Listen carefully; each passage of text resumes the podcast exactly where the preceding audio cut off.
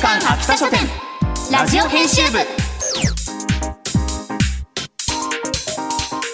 こんばんは。週刊秋田書店ラジオ編集部。編集部員の赤崎千夏です。こんばんは。同じく編集部員の伊藤健人です。漫画が大好きな私たちが編集部員となって秋田書店の漫画作品の魅力をお伝えしていく番組。それが週刊秋田書店ラジオ編集部。さあさあさあ来週の火曜日10月18日といえばはい。伊藤健のハッピーバースデーです。ありがとうございます。おめでとうございます。はいもうプレゼントもね先ほどたくさんいただきましてありがとうござい各ます。所からプレゼントがやってきました、はい、スタッフの皆様からもですし赤崎さんからもいただきました、ね、ありがと私もつうございます。いでにもらっちゃってなんかこのシュッシュするに。口スプレーみたいないい感じのやついろいろいただきまはい、した、よくある声優ラジオとかだとね番組内でパッパラーみたいな感じでサプライズとかで祝ってもらったりするんですけれども「週刊秋田書店」時間がないので誕生日の話はこの辺で。伊藤さんからじゃあ新たな一年の抱負一言で、はい。えーとお仕事頑張ります。違うでしょ？人間ドック行きますでしょ？あそうだ。人間ドック行きます健康に気をつけていきましょう。はい予約しなきゃ。はい、それでは始めていきましょう。週刊秋田書店ラジオ編集部、スタート。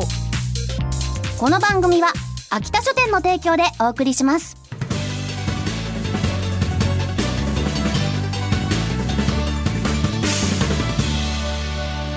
週刊秋田書店ラジオ編集週刊秋田書店編集部会議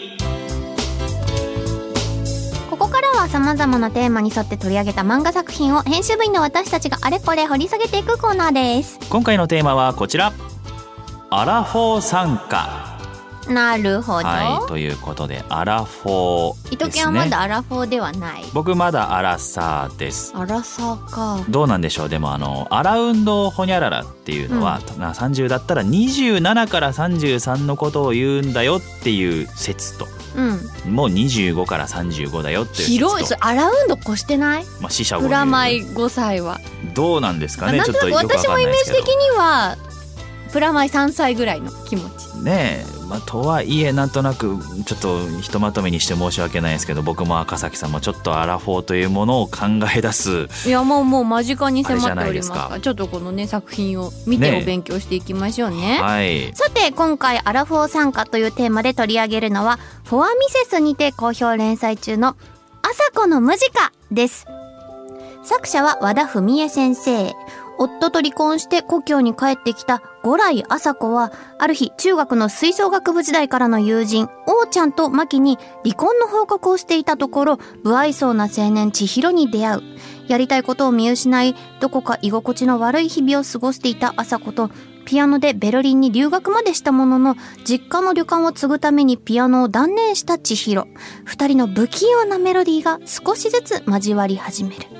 コミックス第1巻が10月14日に発売されたばかりです。はいということいやなんかこうすごい身にしみるというか。そうですね。まずね東京に出てきていろいろやってたんですけれども、まあ40ぐらいで離婚をし、地元に帰ったっていうこの状況がはい。結構やっぱ東京の生活とさ地元の生活ってやっぱり結構違うそうですよね。そこにちょっとなかなか朝子がこう適応できずというかこの田舎でどうやって暮らしていくのかっていううん新しい道に進めるのかっていうのをすごいすごいこう生々しいというか最初はもう全くポジティブな感じではない、うん。そう田舎に帰ってきたのもこう逃げてきましたって。まあでもうん。それをこう割と最初から主人公が言えるっていうのもそれまた強さなのかなっていう気もしますけれどもね。まあ、でもこう東京から帰ってさふと実家で自分のあの昔好きだったものを見つけるっていう、はい、そこでまた始めてみようって思えるのがすごく素敵だなって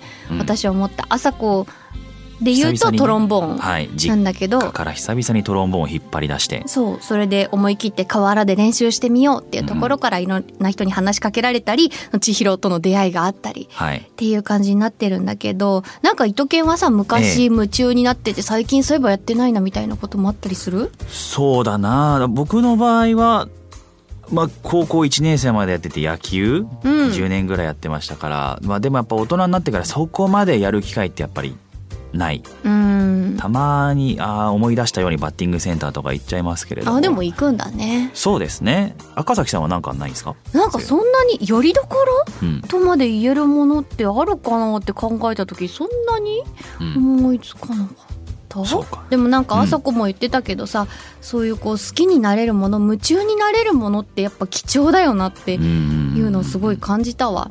うんまたこう朝子はうん。そうなってるけど、そうじゃない人って現時点でですけどいるわけじゃないですか、うん。こう昔夢中になってたけど今はその熱が完全に冷めてしまっている、っうん。ていう人も周りにこうポツポツといて、うん。そういったキャラクターのこの今後も気になるなって思いますけどね。なんか学生の時はさやっぱみんな同じ方向を向いて、うん。吹奏楽部だったらコンクールに向けて頑張るぞみたいなところで結構さそれが全てみたいな世界そうですね。だったじゃん、学生の時って、うん。でも大人になってさ東京行く人もいれば地元に残る人もいてさ生活が全然違うじゃん。で一回離れて主人公はまたその熱量を取り戻したけど周りに聞いてみたらあれれ全然違うぞみたいな。そう。昔一緒に吹奏楽部やってた友達も「いやもうそんな楽器なんて今やってる余裕ない」とかね「今楽器やって何になんの?」みたいなうん。ことを言う人もいてなんかすごい私それが刺さった。そうですね。なん好きなものなのにさ、うんうん。その将来役に立つの？みたいなところで決めたくないっていうか決めるのもったいない、うんでもやっぱ始める時に考えるよね、はい。これ始めて将来なんか役に立つんだろうかうん。って考えちゃうことではあるけどやっぱ好きな